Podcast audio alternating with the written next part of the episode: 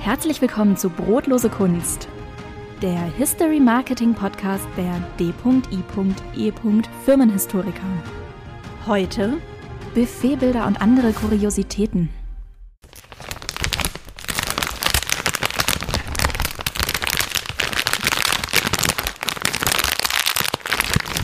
Und tat's in den Ohren weh? Ich habe euch heute Klänge aus unserem Archivbüro mitgebracht. Genau, damit sind wir schon wieder äh, voll drin in der heutigen Folge. Denn heute wird es um das Thema Archivierung gehen. Bevor wir euch aber erklären können, ihr lieben Zuhörer da draußen, was wir für euch für unangenehme Geräusche mitgebracht haben, müssen wir viel, viel früher einsteigen. Genau, wir erklären euch ein bisschen den Ablauf einer Archivierung. Es gibt fünf Kernkompetenzen bei einer Archivierung. Am Anfang steht die Bewertung. Genau, die Bewertung ist die Grundlage des Archivierens. Schwere Entscheidung, was kommt weg? Weil am Ende sind nur drei Prozent der erzeugten Dokumente auch archivwürdig. Der Rest kann weg. Vorsicht hier, die Bewertung muss aber oder will gelernt sein. Aber vielleicht gehen wir auch hier nochmal einen Schritt zurück und lassen uns von unserem lieben Kollegen Dr. Martin Burkhardt erzählen, wie man eigentlich Facharchivar wird oder welche archivarischen Ausbildungen es denn sonst noch so gibt. Also bitte, lieber Martin, leg los. Da gibt's drei Möglichkeiten. Die schnellste nennt sich Fachangestellter für Medien- und Informationsdienste. Das ist sowas ähnliches wie eine Lehre. Da geht man nach mindestens einem Hauptschulabschluss ja, zu einer Institution, sozusagen in die Lehre als Auszubildender oder Auszubildende ähm, und geht auf eine Berufsschule im Blockunterricht. Das ist in Baden-Württemberg, wäre das in Kalf.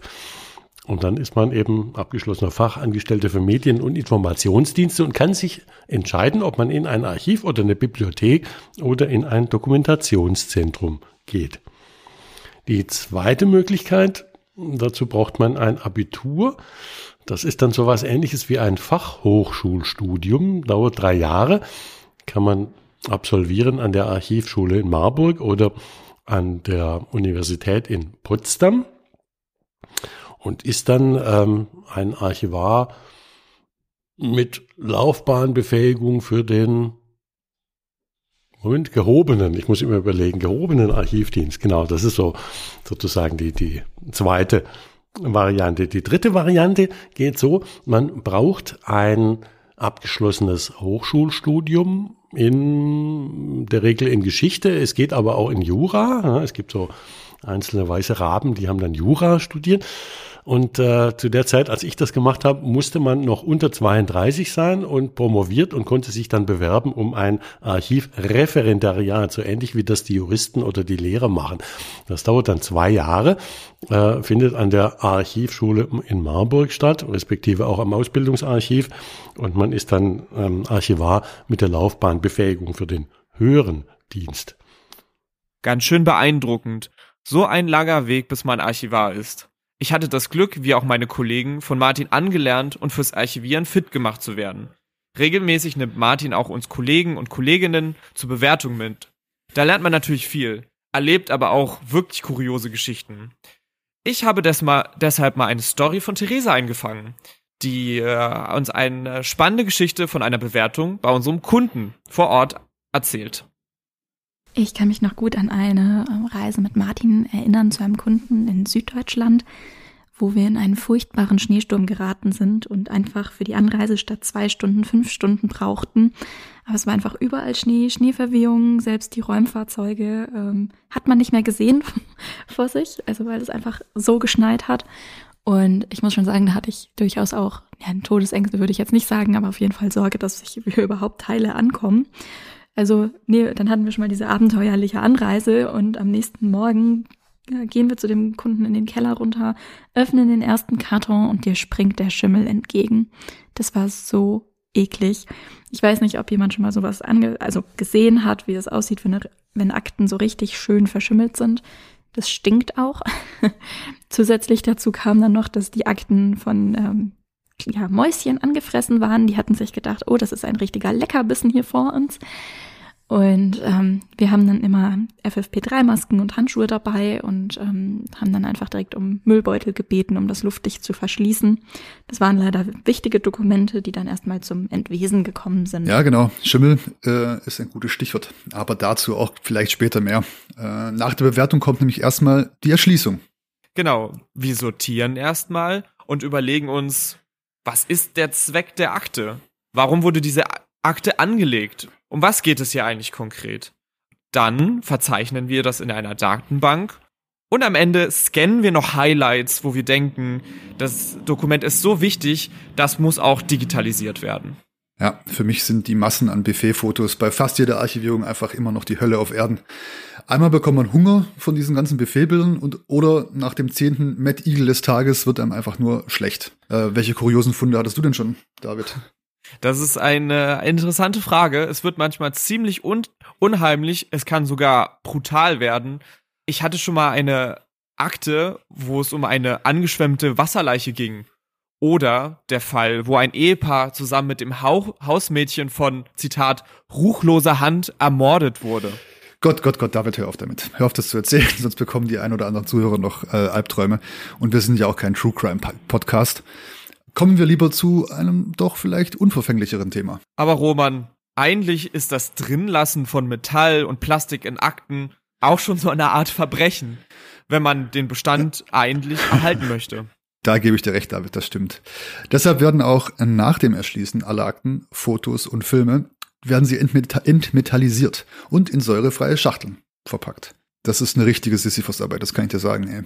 Dafür haben wir aber unsere tollen Verpacker, die das jetzt absolute Profis auf dem Gebiet sind. Wir wollen ja die Akten für die nächsten 100 Jahre sichern. Diese Arbeit kann manchmal richtig eklig sein. Ähm, ich meine, das Metall rostet, wir äh, kämpfen mit verrosteten ba Rohklammern ins Papier, dass sich allem, der Rost frisst sich ja wirklich äh, durch das Papier. Oder wir haben Dokumente, worin sich Plastik auflöst, also Folien, die sich quasi mit dem Papier verkleben. Eine Geräuschprobe hattet ihr ja schon am Anfang gehört. Hm, genau. Krass finde ich aber auch immer, wie, wie oft wir mit verschimmelten Akten äh, zu tun haben. Da helfen oft nur noch die schweren Geschütze, um die Akten überhaupt retten zu können. Im Büro bricht dann immer wieder die, der Schimmelalarm aus und wenn eine Akte auftaucht, die Schimmel nachweist, denn der, der Schimmel, der zerstört ja nicht nur die Archivalien selbst, sondern gefährdet auch unsere Gesundheit unserer lieben Kollegen und greift auf andere Dokumente über. Die muss dann also isoliert werden, dann kann weitergearbeitet werden. Hier arbeiten wir als Historiker eher im Untergrund oder Hintergrund. Was ich damit meine, ist, dass viele gar nicht wissen, dass als Historiker auch Bestandserhaltung ein zentrales Arbeitsgebiet sein kann im Kontext der Archivierung. Es ist eigentlich eine Arbeit, die super wichtig und nachhaltig ist, aber oft unterschätzt wird. Apropos nachhaltig, warum es überhaupt Archive gibt und welchen Nutzen sie haben, ist jetzt nochmal äh, die Aufgabe zu erklären von unserem lieben äh, Dr. Martin Burkhardt vom Anfang. Also Martin, leg los. Der Nutzen eines Archivs ist sehr vielfältig. Man müsste fast sagen, die Nutzen eines Archivs. Also zunächst mal und vor allem ist ein Archiv das Gedächtnis seines Trägers. Also die Staats- und Kommunalarchive sind die Gedächtnisse der Gesellschaft. Ein Unternehmensarchiv ist das Gedächtnis des Unternehmens. Und ohne Archiv gibt's keine Geschichte, denn in dem Archiv werden die authentischen Originalquellen aufbewahrt. Das sind in der Regel Unikate und die haben deswegen einen ganz besonderen ähm, Charakter, äh, ganz besonderen Beweischarakter auch. Ja. Wenn man jetzt zum Beispiel in einem Unternehmen hergeht und sagt, ah, wir sind innovativ immer schon gewesen, dann kann das jeder behaupten. Wer ein gut geführtes Unternehmensarchiv hat, der kann das auch beweisen, ja, aus den Dokumenten, die da verwahrt werden. Und diese Beweiskraft gilt natürlich auch zum Beispiel vor Gericht, das darf man auch nicht vergessen. Ne? Es gibt zahlreiche Fälle, in denen Archivalien in Gerichtsverfahren eingesetzt worden sind. Dann kann man natürlich gerade in einem Unternehmensarchiv sein Archiv auch einsetzen und diese Dokumente mh, zur Identitätsbildung, und zwar nach innen sowohl als auch nach außen. Und ganz praktisch dient ein Archiv dazu, dass ab und zu jemand kommt und die vollgestopften Keller und Dachböden räumt, alles Überflüssige wegschmeißt und nur die tatsächlichen Schätze aufbewahrt. Und wenn jemand jetzt daherkommt und sagt, hm, darf der das überhaupt, dann kann ich nur sagen, das Archiv selber ist aufgrund seiner Sperr- und Schutzfristen der Datenschutz. Das ist doch ein schönes Schlusswort. Roman, hast du noch etwas hinzuzufügen? Das Archiv ist der Datenschutz. So, so, lieber Martin. Spannend. Dazu habe ich natürlich nichts weiter hinzuzufügen. Und wenn ihr da draußen wissen wollt, wie es in der nächsten Folge weitergeht, dann folgt dem Podcast Brotlose Kunst und den Filmhistorikern auf Instagram. Oder wenn ihr noch mehr über unsere Erfahr Arbeit erfahren wollt, dann besucht doch unsere Homepage filmhistoriker.de. Bis zum nächsten Mal. Ciao. Tschüss.